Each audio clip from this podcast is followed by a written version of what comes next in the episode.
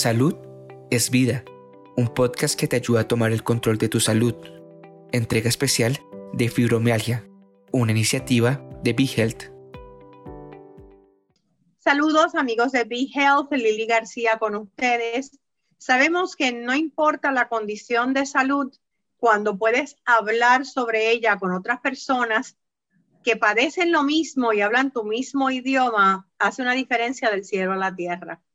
Y, eso ha sido GAFI, el grupo de apoyo de, fibromialgia para tantas personas en Puerto Rico y para hablarnos un poquito acerca de su proceso con la fibromialgia y lo que ha significado GAFI en su vida. Tenemos con nosotros a Ivette Rivera Escribano. Ivette, bienvenida a Be Health y gracias por contarnos tu historia. Pues gracias a ustedes por invitarme y darme la oportunidad, ¿verdad? Este, yo llegué a GAFI hace ya como 10 años pero yo no sabía nada de fibromialgia porque yo era un profesional de la salud y había oído la fibromialgia, pero no sabía realmente qué era, pensaba solamente en dolor. Y entonces, en una de mis crisis, yo seguía buscando y buscando por internet a ver si había una cura, pero realmente encontré que no había ninguna cura y yo me iba deteriorando cada vez. Yo tuve que pregunto, entonces tú no sabías nada de la condición, pero estabas diagnosticada con ella. Lo que pasa, sí, porque yo empecé a deteriorarme en mi trabajo, yo estuve dos años luchando, ¿verdad? Este, y entonces me mandaron al fondo, me mandaron un montón de médicos, pero yo de fibromialgia, esa palabra, yo lo que pensaba era en dolor, nada más. Pero nada más lejos de eso, porque al ser eh, un síndrome tiene muchos síntomas y signos y se dice que se tiene hasta más de 100, ¿verdad? Entonces yo ahí dije, bueno, pues déjame ver si hay alguna cura en algún lado y empecé a buscar en distintos grupos, empecé por España, México, que eh, están bien adelantados España en el tratamiento de la fibro. Y yo, pero descubrí que no había cura. Entonces yo dije, ¿ahora qué hago? Y mi esposo vio en el periódico que había una reunión de pacientes de fibromialgia y decidimos ir y yo fui, vamos a decir, como espera de nada, ¿verdad? Y cuando llegué allí a ese grupo me recibió la presidenta que se llama Zulma Pagán con una sonrisa, me recibió todo el mundo y yo iba media esperanza, como yo digo, porque cuando uno está en crisis, ¿verdad? Este, Pero cuando llegué allí me sentí tan aceptada y empecé a asistir y a aprender. Yo lo que dije fue, bueno, no hay cura, ¿qué vamos a hacer, verdad? Pero sí me di cuenta que había muchas herramientas. El grupo de Gafi es un grupo educativo llevaba muchos recursos y me di cuenta que uniendo herramientas yo podía tener una mejor calidad de vida, ¿verdad?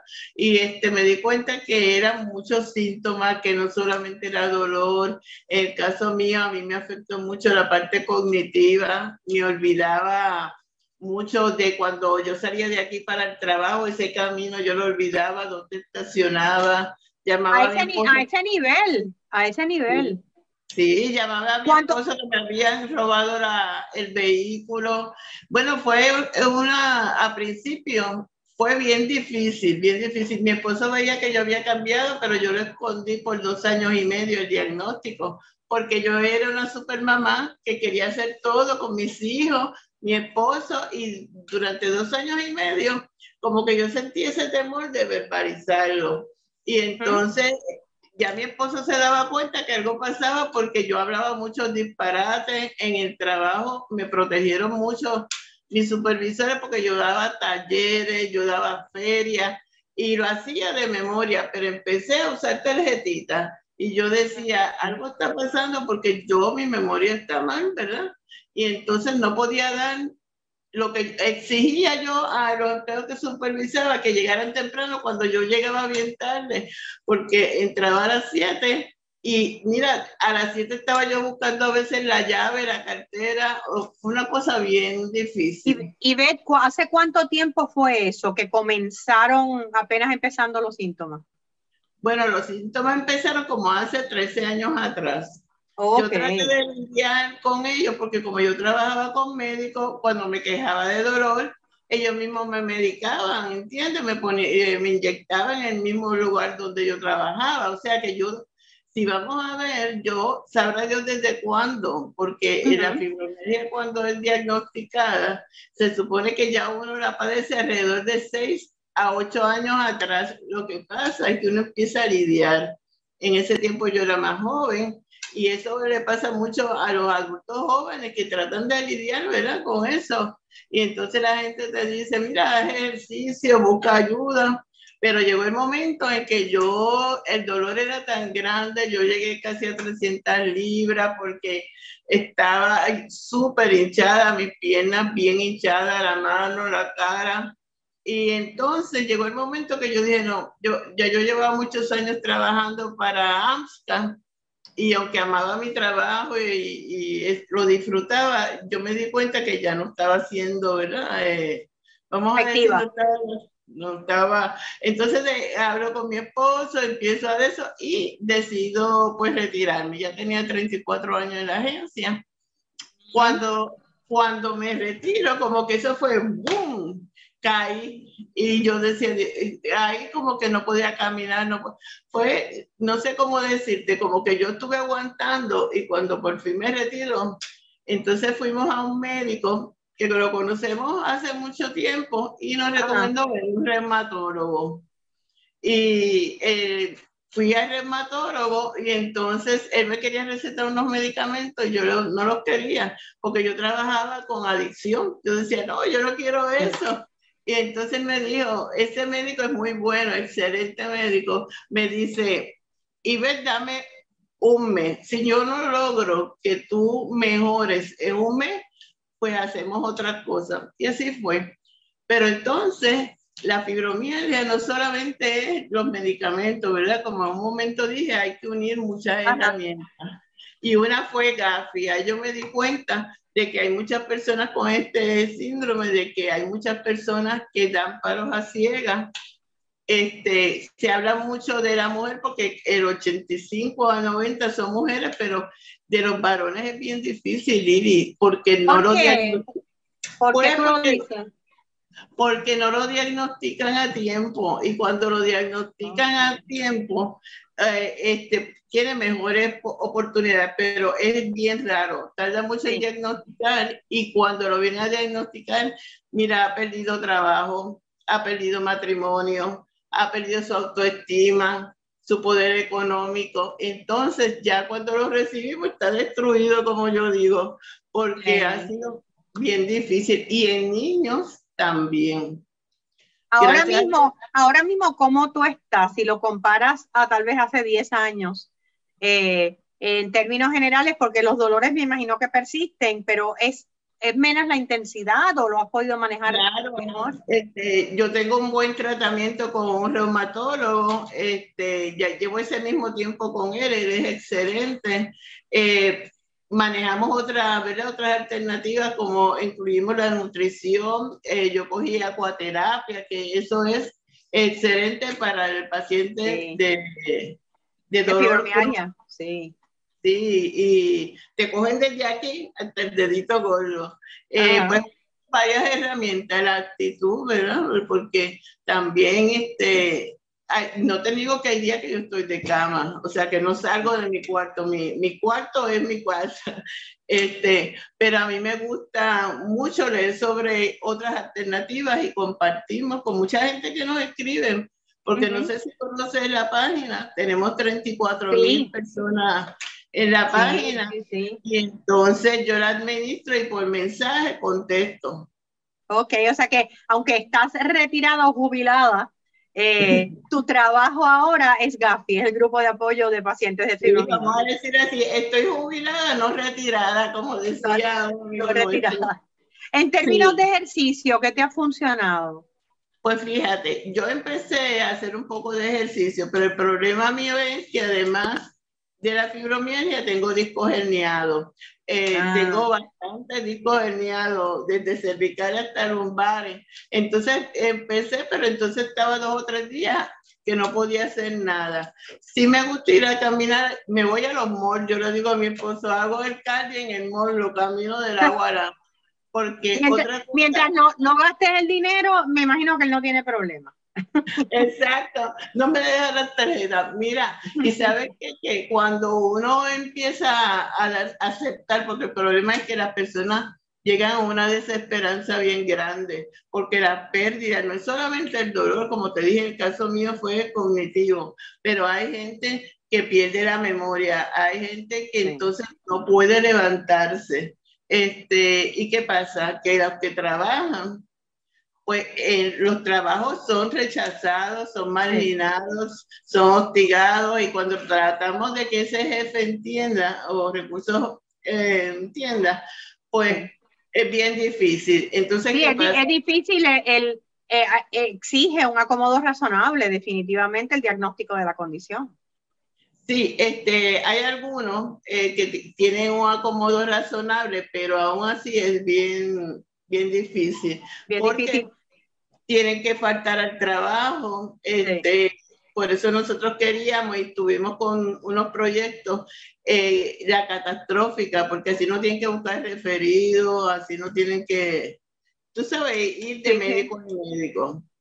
Ahora, mira, te iba a preguntar, porque una de las cosas, he hablado con muchísimas pacientes de fibromialgia, eh, la mayoría mujeres, por supuesto, porque los hombres también se les hace difícil a veces hablar del tema. y, una de las cosas que, es eh, recurrente en cada caso es el componente emocional. Em, en el caso tuyo, ¿cómo has trabajado eso?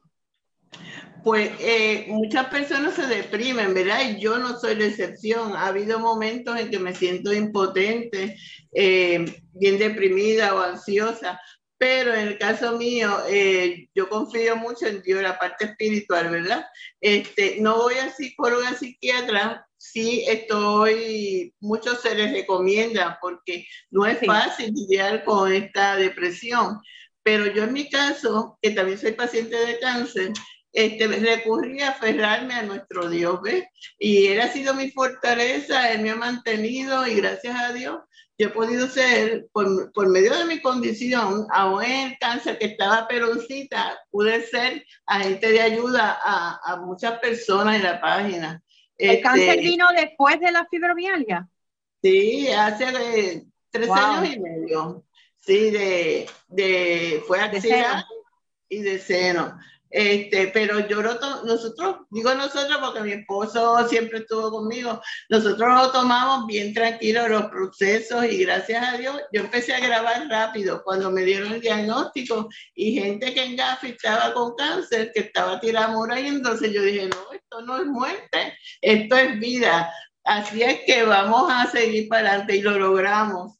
Y gracias ¿Recibiste, quimioterapia, radio? ¿Cuál fue el tratamiento? Sí, las dos cosas. Eh, quimio eh, y me cayó todo el pelo, me afectó un poco las uñas porque esa quimio es fuerte. Después cogí radio y, la radioterapia inicialmente no me había afectado, pero eso se mantiene en el cuerpo y me ha ido afectando en la piel. No sé si nota. Sí, sí, este, En la piel, eh, por los problemas de, de, ¿cómo se dice?, de insuficiencia. Sí, sí, sí, este pero en el caso de la fibromialgia, ¿no te agravó la condición? Claro, porque, este, claro, porque este, toda atención, aunque sea buena, este, a nosotros nos afecta.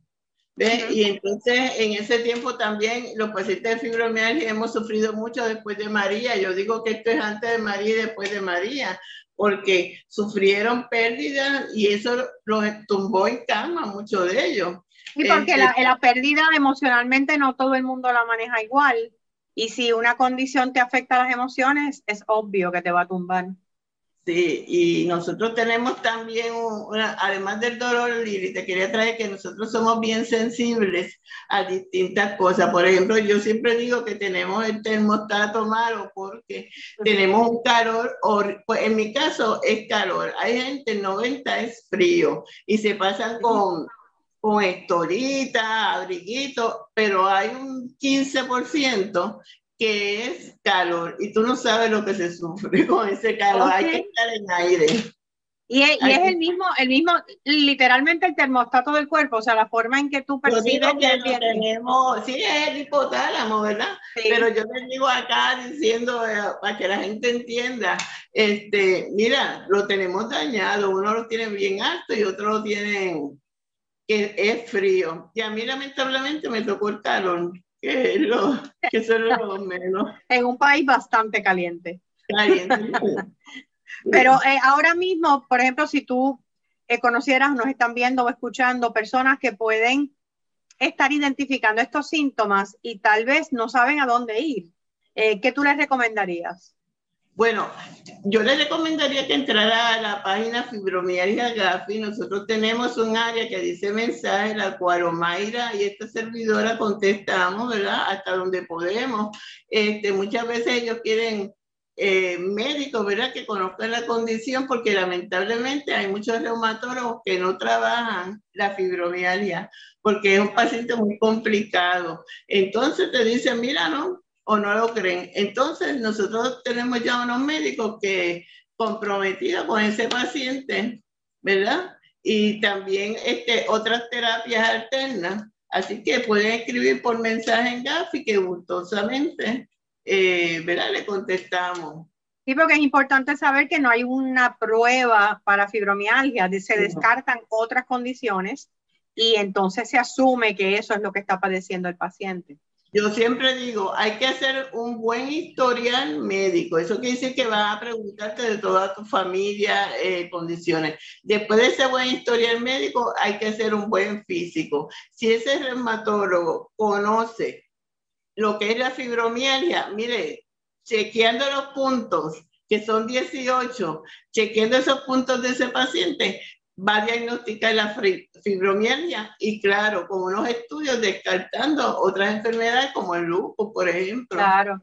¿Qué tú quisieras ver, y ver en los próximos años en torno al tratamiento y el diagnóstico de la fibromialgia?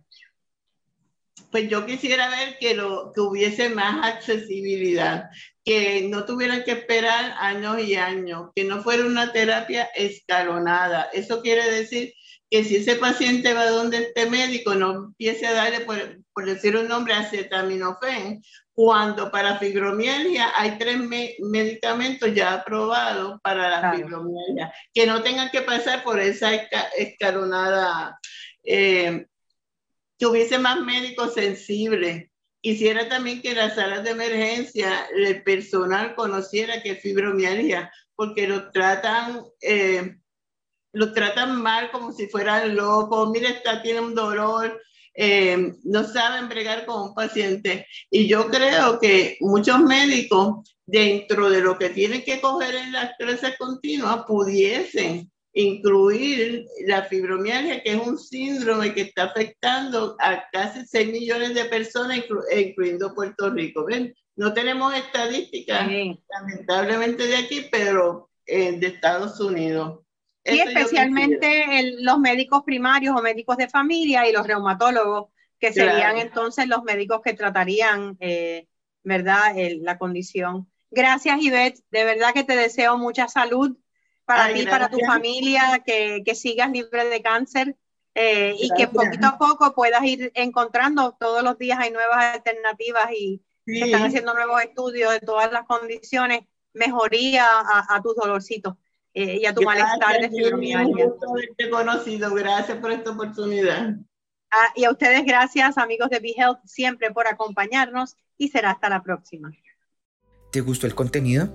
Recuerda que puedes seguirnos en tus redes sociales favoritas. Búscanos como BeHealthPR y no te pierdas nuestras actualizaciones.